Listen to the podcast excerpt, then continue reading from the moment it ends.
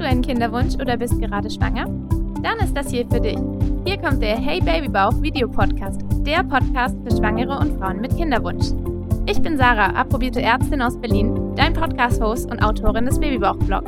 In diesem Podcast erzähle ich dir alles, was du zu Kinderwunsch und Schwangerschaft wissen musst und nehme dich auf meine persönliche Kinderwunsch- und Schwangerschaftsjourney mit. Du findest diesen Podcast auch als Video auf YouTube. Also wundere dich nicht, wenn ich manchmal von Video spreche.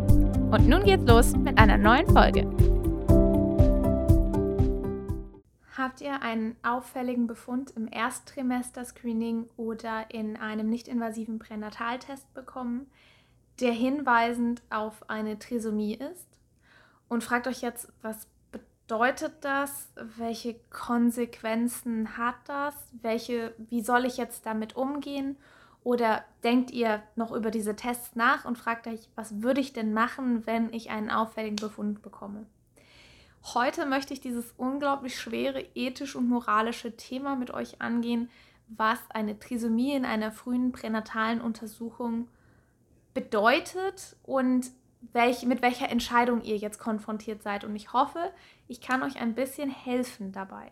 Mir ist klar, dass dieses Video hier ein erhebliches Potenzial hat, Menschen zu, zu ärgern oder gegen ihre moralischen Vorstellungen zu verstoßen. Deswegen gleich mal als Disclaimer her. Ich versuche euch hier eine Hilfestellung zu geben, damit ihr für euch selber die Entscheidung treffen könnt, die für euch richtig ist. Es gibt in dieser Fragestellung keine richtige oder falsche Entscheidung. Jedenfalls in meinen Augen.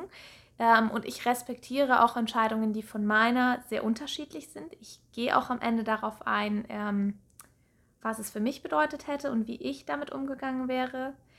Ich hoffe, dass wir alle respektvoll miteinander umgehen können, weil es ist eine unglaublich schwierige Fragestellung. Ich werde euch in diesem Video einmal die rechtliche Situation erklären, dann werde ich euch ein paar medizinische Fakten zu den Trisomien liefern und ähm, dann sprechen wir ein bisschen darüber, was sind Überlegungen, die euch vielleicht helfen können, eine Entscheidung zu treffen, welche Fragestellungen stehen da alle mit dahinter. Und ich hoffe einfach, dass euch das ein bisschen hilft, solltet ihr davon betroffen sein oder darüber nachdenken, was es bedeuten würde.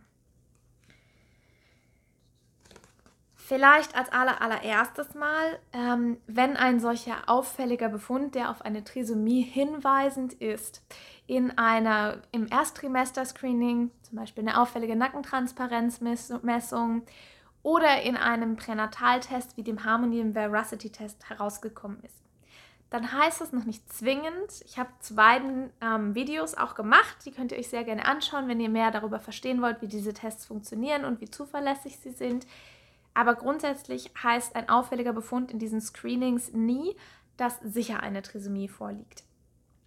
Deswegen ist es immer wichtig, wenn ein solch auffälliger Befund da ist, der muss kontrolliert werden. Bevor ihr irgendeine Entscheidung trefft, sollte unbedingt eine Kontrolluntersuchung in Form einer Fruchtwasseruntersuchung oder einer Chorionzottenbiopsie stattfinden. Diese Untersuchungen haben ein Fehlgeburtsrisiko, deswegen sind sie auch nichts, die man einfach mal so macht.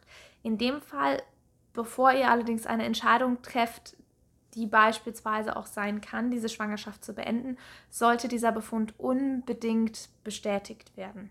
Das wird eigentlich auch immer gemacht, aber ich sage es trotzdem dazu, weil es einfach so wichtig ist, das verstanden zu haben.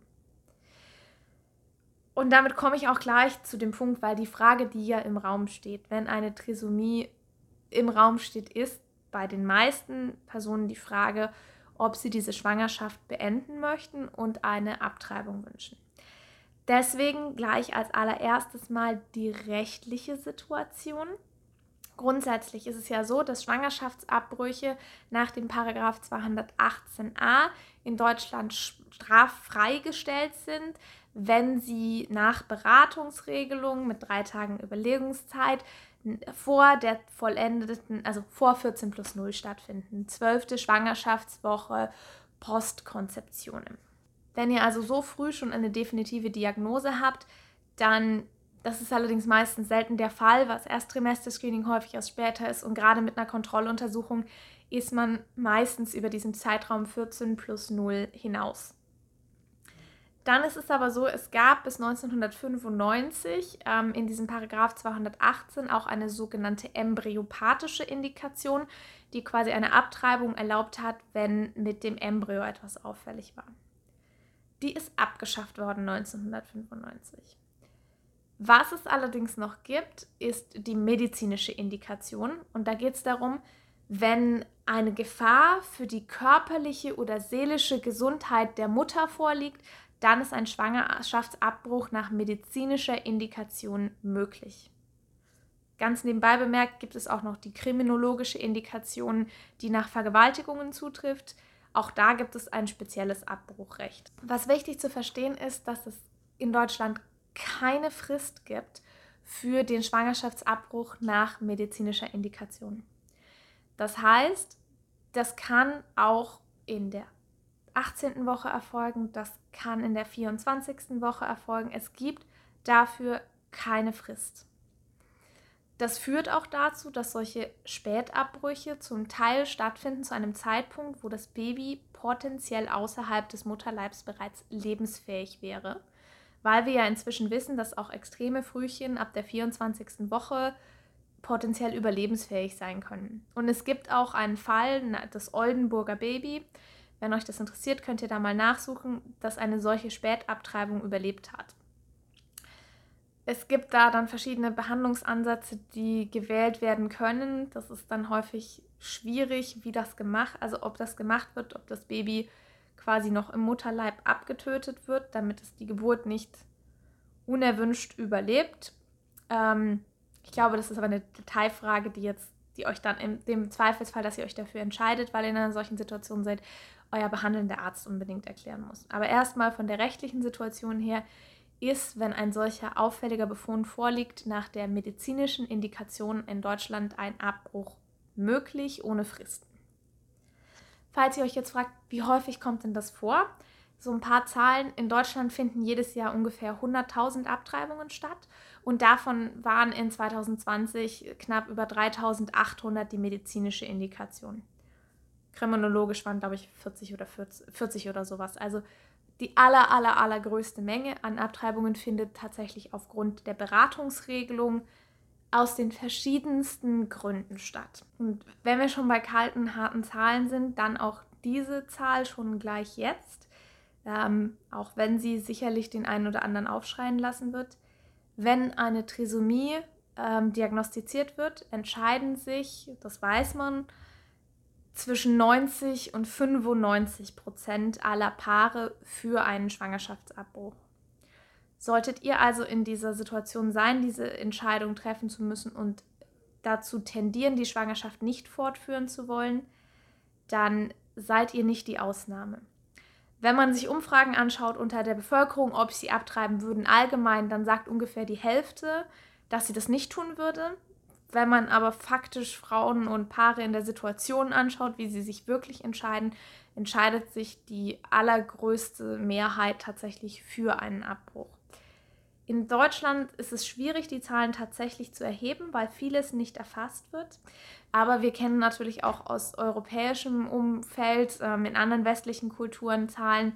Ganz drastisches Beispiel ist tatsächlich Dänemark, wo seit 2004 ein Trisomie-Screening für alle Frauen in der quasi angeboten wird ähm, und das auch tatsächlich 97 Prozent aller Schwangeren durchführen lassen.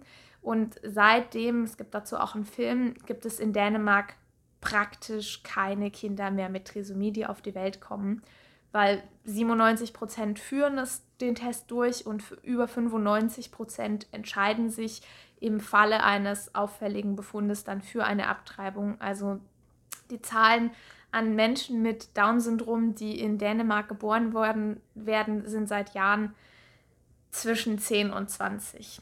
Also das ist, da gibt es eben diesen Film Tod des Down-Syndroms dazu.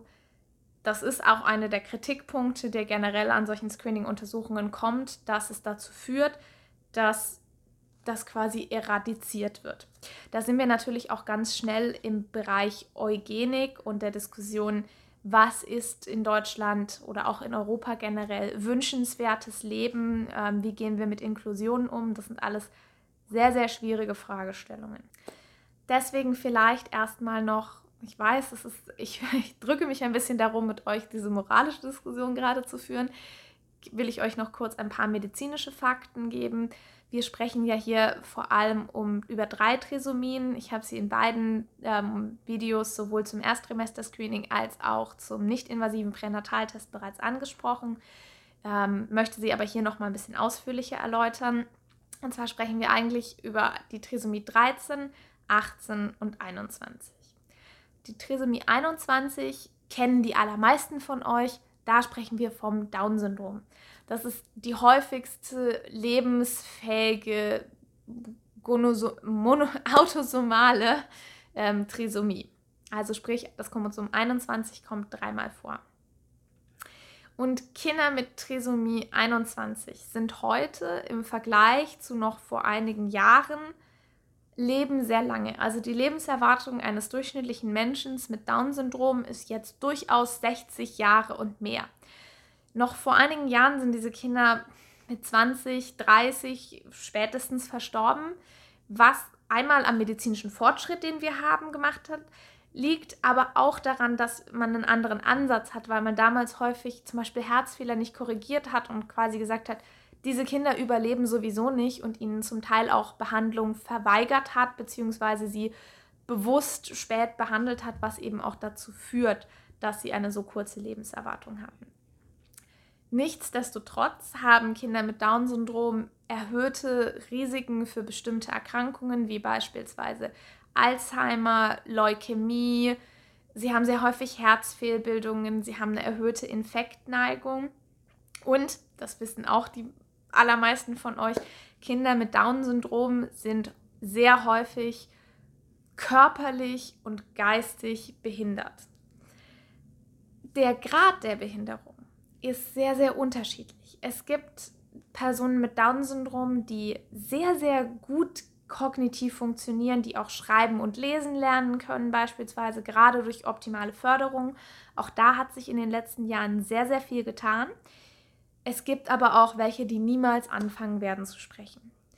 Und genauso ist es auch mit den körperlichen Behinderungen. Es gibt ja auch wirklich Beispiele von Model, es gibt Schauspieler. Also man weiß es nicht und das kann euch auch vor Geburt keiner sagen und das macht es so schwierig auch, wie schwer euer Kind tatsächlich betroffen sein wird. Zum Teil kann man zu den körperlichen Fehlbildungen schon im Organscreening Hinweise sehen, ob sehr schwerwiegende Fehlbildungen vorliegen oder eher nicht, aber zur geistigen Situation wird euch niemand etwas sagen können. Das, ist, das macht die Entscheidung im Falle des Down-Syndroms für viele Eltern wahnsinnig schwierig. Und auch wenn sich 95 Prozent für einen Abbruch entscheiden, gibt es ja auch Menschen, die sich dagegen entscheiden und die auch sagen, es hat ihr Leben sehr bereichert. Also es gibt hier kein richtig und falsch. Jetzt kommen wir schon langsam in diesen moralischen Diskussionspunkt. Gleichzeitig sehe ich auch, dass es zum Teil auf Social Media auch schon gefärbte Bilder gibt, weil natürlich die, die laut sprechen, sind ja auch die Paare, die sich entschieden haben, das Kind zu behalten und die dann häufig auch zeigen möchten, wie sie ihr Kind lieben und was es kann. Was aber natürlich auch im Umkehrschluss bedeutet, dass all die Paare, die sich für eine Abtreibung in dem Fall entscheiden, häufig nicht darüber sprechen. Das ist ein riesiges Tabuthema. Ich meine, Tabuthemen sind ja sowieso mein Liebling. Ne? Ich spreche über Fehlgeburten, ich spreche über Kinderwunschbehandlung, aber das verblasst natürlich alles im Vergleich zu dem Tabuthema, was um eine Abtreibung existiert. Da sprechen noch weniger Leute darüber. Auch wenn offensichtlich die allermeisten sich dafür entscheiden, ist es so, dass die wenigsten darüber reden. Und das führt natürlich dazu, dass Eltern, die sich für eine Abtreibung entscheiden, sich häufig auch sehr alleine fühlen und das Gefühl haben, sie tun hier etwas, was andere nicht tun würden da muss ich auch sagen, habe ich wirklich auf Social Media auch gesehen, dass das, also ich habe das auch gefärbt wahrgenommen, weil ich auch, als ich von den Tests erzählt habe, dass ich eben die durchführen werde, kamen ganz viele, die gefragt haben, wieso machst du diese Tests?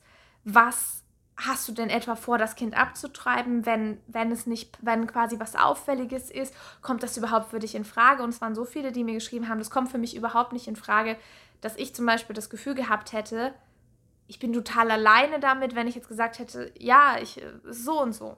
Ähm, ich bin dann auch tatsächlich nicht drauf eingegangen, weil ich mich zum Teil auch gar nicht getraut habe, meine Meinung zu sagen. Ähm, weil das auch ein gefärbtes Bild ist, was vielleicht auch der eine oder andere wahrnimmt. Ähm, aber bevor wir darauf noch weiter eingehen, noch kurz zur Trisomie 13 und 18. Trisomie 13 nennt man eben auch Pettau-Syndrom und Trisomie 18 Edwards-Syndrom. Bei beiden ist es so, dass sie erheblich schwerere Fehlbildungen als die Trisomie 21 das Down-Syndrom hervorrufen. Die Kinder sind, wenn sie lebend auf die Welt kommen, in der Regel schwerst körperlich und geistig behindert. Es ist so, dass die allermeisten die Geburt auch gar nicht erleben werden, weil über 80 Prozent der Babys mit einem Pettau-Syndrom beispielsweise noch im Mutterleib absterben. Und die, die, die im Mutterleib bis Geburt überleben, davon stirbt ein, auch ein Teil unter Geburt. Ähm, und wenn die Babys überleben, dann ist es so, dass die meisten wenige Tage bis Wochen leben. Es gibt da sehr unterschiedliche Angaben, je nachdem, wo man in der Literatur schaut, findet man durchschnittliche Überlegenszeiten von neun Tagen oder aber auch von 90 Tagen. Aber wir reden hier von geringen Zeiten und nur ein geringer Prozentsatz überlebt die ersten sechs bis zwölf Monate. Es gibt unterschiedliche für 13 und 18, da aber die Varianz so groß ist, würde ich es einfach darunter zusammenfassen. Manchmal hört man auch, je kleiner die Zahl des Chromosoms, desto schwerwiegender. Das kann man aber so nicht sagen, weil Petau und Edwards sind beide vergleichbar schwerwiegend. Ähm, aber auch hier, es gibt Langzeitüberlebende. Es gibt Babys, die über ein Jahr alt werden und es gibt auch Kinder, die über zehn Jahre alt werden. Das muss man wissen. Das ist auch deswegen wichtig, weil die Entscheidung natürlich bei, einem, bei einer Trisomie 21 ist eine andere, die man trifft. Da trifft man in der Regel eine Entscheidung für oder gegen ein Leben mit einem Kind mit Down-Syndrom. Bei der Trisomie 13 oder 18 sind Eltern zusätzlich auch vor der Entscheidung, sich zu fragen, will ich abwarten, ob mein Kind von alleine geht, weil das manchen einfach emotional leichter fällt, zu sagen, ich leite jetzt keine Abtreibung ein, weil ich einfach abwarte, ob das Baby, wie das Baby sich entscheidet. Und tatsächlich davon ja auch viele dann sich dazu entscheiden, finde ich es eigentlich ein blöder Begriff, ne? Aber tatsächlich viele Babys eben vor oder während Geburt sterben äh, oder auch wenige Tage danach. Gleichzeitig sollte man sich auch in der Situation von Trisomie 13 und 18 bewusst machen, dass es auch sein kann, dass man sich für oder gegen ein Leben mit einem Kind mit dieser Erkrankung oder dieser Chromosomenstörung entscheidet. Das ist nicht so, dass die alle sterben. Und wer der Meinung ist, dass er sich ein Leben mit einem Kind dieser Erkrankung nicht vorstellen kann und sich darauf verlässt, dass das Kind sicherlich nach ein paar Tagen stirbt, der kann auch, so blöd das jetzt klingt, ähm, unangenehm überrascht werden, wenn das Kind dann länger lebt. Also ich, das muss man wissen, dass es Langzeitüberleben gibt. Das kann dann ja auch eine unbändige Freude bedeuten. Also viele Eltern, die dann ein Kind mit dieser Erkrankung haben, hoffen ja für jeden Tag und feiern jeden Tag und jede Woche und jeden Monat als Geburtstag. Nichtsdestotrotz muss man sich dessen bewusst sein. Deswegen versuche ich auch in diesem Video einfach möglichst viel Wissen zu vermitteln, damit man eine fundierte Entscheidung treffen kann. Weil Wer, wer sich darauf verlässt, die sterben sowieso und sagt, okay, damit komme ich klar, also damit kommt kein, kein Elternteil klar, wenn das Kind stirbt. Ähm, aber wer deswegen sich entscheidet, keine Abtreibung vorzunehmen, sich aber unter keinen Umständen vorstellen kann, mit einem Kind mit dieser Behinderung zu leben, der ist schlecht informiert, weil das kann man nicht sagen. Auch das weiß man vor Geburt nicht.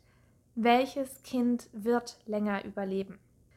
So, viele der Punkte, die euch bei der Überlegung, die ihr dann treffen könnt, vielleicht helfen, habe ich ja schon angesprochen. Die Frage, wie entscheiden sich andere, wie ist die medizinische Versorgung, die Lebenserwartung für die einzelnen Trisomien. Ähm, was man auf jeden Fall auch dazu sagen muss, ist, Trisomien sind nicht heilbar aktuell.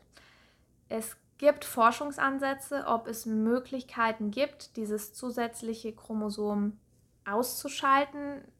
Ähm, bei dem 21er gibt es da sehr, sehr frühe experimentelle Forschungsansätze an Zellkulturen, bis so etwas tatsächlich Realität werden könnte, wenn es jemals der Fall wird, ist eine Zukunftsmusik. Das hilft euch nicht jetzt, darauf solltet ihr euch nicht verlassen. Also ihr entscheidet euch für ein Leben oder gegen ein Leben mit einem Kind, dessen Grunderkrankung, ich nenne es jetzt einfach mal so, nicht heilbar ist.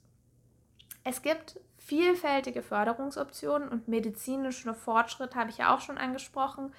Die Verbesserung ist enorm geworden, auch was im Bereich Pädagogik durch frühkindliche Förderung möglich ist, zumindest bei der Trisomie 21. Da gibt es ähm, sehr, sehr, sehr viel mehr, was ich auch sehr, sehr gut finde, dass es das gibt. Nichtsdestotrotz ähm, wirft es das Leben auf jeden Fall, es ist ein anderes, ein Kind wirft das Leben auf jeden Fall sowieso schon durcheinander. Es ist aber etwas anderes, ein Kind mit Trisomie zu bekommen. Und deswegen will ich das auch nicht ähm, glorifizieren oder auch nicht abwerten, beides nicht. Ich habe Kinder mit Down-Syndrom erlebt, natürlich in meiner medizinischen Ausbildung, die mit ihren positiven wie negativen Seiten ähm, ich maße mir nicht an, das Vollmaß, Ausmaß der Situation verstehen zu können, weil ich glaube, das können vielleicht nur Eltern eines solchen Kindes wirklich. Das wird wahrscheinlich nie ein Mediziner können, der nicht selber betroffen ist. Aber ich sehe natürlich auch das Leid, die häufigen Erkrankungen, ähm, die vielen Krankenhausaufenthalte, die vielleicht notwendigen Operationen. Das darf man nicht ausblenden. Also das ist auch je nach Ausprägungsgrad, den wie gesagt keiner vorhersagen kann, auch kein einfaches Leben, weder für das Kind noch für die Eltern. Deswegen kann ich nur raten, dass wenn man vor dieser schweren, Entscheidung steht, dass man sich wirklich ausführlich informiert, sei es bei Gesellschaften, die sich dafür einsetzen, sei es mit anderen Betroffenen auf Social Media, da aber wie gesagt natürlich auch Vorsicht, es gibt einen gewissen Bias auf Social Media. Ähm, und auch wenn viele Leute sagen, sie würden nicht abtreiben, 50 Prozent, nur 5 Prozent machen es in der Situation tatsächlich so, finde ich auch, dass es das Recht ist von Eltern, sich dafür zu entscheiden, eine solche Schwangerschaft zu beenden. Und damit kommen wir zu dem Punkt, den ich immer wieder gefragt worden bin und wo auch mein Mann gemeint hat, sei vorsichtig, willst du das wirklich sagen? Möchte ich, weil ich finde, dass Ehrlichkeit ganz wichtig ist. Ähm, ich hätte abgetrieben in dem Fall. Ich hätte mir oder mir und meinem Mann das persönlich nicht zugetraut und ich hätte ein solches Kind nicht gewollt. Und ich stelle mich hier bewusst hin und sage euch das so, auch wissend, dass sicherlich ich den einen oder anderen Angriff dafür bekomme, weil ich glaube, dass ich damit auch dem einen oder anderen Elternpaar helfen kann, was, sich, was diese Entscheidung vielleicht so trifft und sich ganz furchtbar damit fühlt. Und ich würde mir einfach wünschen, dass wir da als Gesellschaft mehr Respekt miteinander hätten ich respektiere tief Eltern, die sich dafür entscheiden. Ich finde es in keinster Weise, wenn sich jemand entscheidet für ein solches Leben, finde ich das wahnsinnig bewundernswert. Ich hoffe, dass sie sich gut informiert haben, gehe aber davon aus bei den meisten. Ähm, das ist auch, ich sehe auch, was es auch für eine Bereicherung sein kann und ich finde es auch schlimm, wie wenig in unserer Gesellschaft Inklusion betrieben wird. Also die Kinder, die auf die Welt kommen, egal ob weil sie nicht diagnostiziert worden sind oder weil die Eltern sich dafür entschieden haben, sollten die beste Förderung bekommen und die müssen integriert werden, denen müssen so gute Möglichkeiten geschaffen werden wie möglich. Ähm, das finde ich ganz wichtig, dass wir das auch nicht zu sehr stigmatisieren. Und ich möchte damit auch nicht sagen, dass dieses Leben nicht lebenswert ist, weil das ist es nicht. Und wäre, wer wäre ich, um zu entscheiden, was lebenswertes Leben ist? Ich kann nur eine Entscheidung für mich und mein Leben treffen. Und die Entscheidung, die ich für mich und mein Leben getroffen hätte, wäre, dass ich das nicht gewollt hätte. Und deswegen hätte ich mich in dem Falle, obwohl ich so einen langen Kinderwunschweg hatte und gut, manche haben einen noch längeren und es ein harter Kampf war und ich dieses Baby in meinem Bauch unfassbar liebe, hätte ich mich im Falle einer Trisomie für eine Abtreibung entschieden. Ich hoffe, dieses Video hilft euch. Ich hoffe, ich habe niemanden verletzt damit. Ähm, stellt mir gerne Fragen. Ich lasse die Kommentarfunktion offen. Bitte, eine, eine Bitte von mir noch. Ähm, geht auch untereinander respektvoll miteinander um. Wenn jemand anders seine Meinung kommentiert, überlegt euch immer dreimal, ob ihr da jetzt wirklich, wie ihr antwortet. Weil egal wie, egal wer diese, also ich glaube, ich, es gibt niemanden, der den Befund bekommt und sagt, prima, klasse. Sondern jeder ist von einer super schwierigen Situation und da können moralische Überlegungen, ethische Überlegungen, Überlegungen der Lebensumstände, ob man sich das überhaupt hinbekommt, das hat ja auch nicht jeder die finanziellen Ressourcen, ist ja auch nicht ganz einfach. Da können so viele Überlegungen mit reinspielen, dass die gleiche Situation bei einem anderen Paar einfach eine andere Entscheidung ergibt und es gibt kein richtig und falsch. Es gibt nur verdammt schwierige Entscheidungen. Und ich hoffe, dass dieses Video einen kleinen Teil dazu beiträgt, dass wir auch bei diesem Thema als Gesellschaft offener damit umgehen und dass wir gegenseitig Toleranz entwickeln für unterschiedliche Thesen und dass euch das Ganze, wie auch immer ihr gerade in welcher Situation ihr steckt, weiterhilft. Und jetzt verabschiede ich mich sehr nachdenklich aus diesem Video. Macht's gut. Mua. Wenn dir dieser Podcast gefallen hat, dann abonniere ihn doch und geh sicher, dass du die nächste Folge nicht verpasst. Oder schau doch auch mal auf meinem Blog www.babybauchblog.de vorbei und natürlich auf meinem YouTube-Kanal. Dort führe ich dir auch regelmäßig Produkte vor, die ich selbst in meiner Kinderwunsch- und hoffentlich bald Schwangerschaftszeit ausprobiert habe.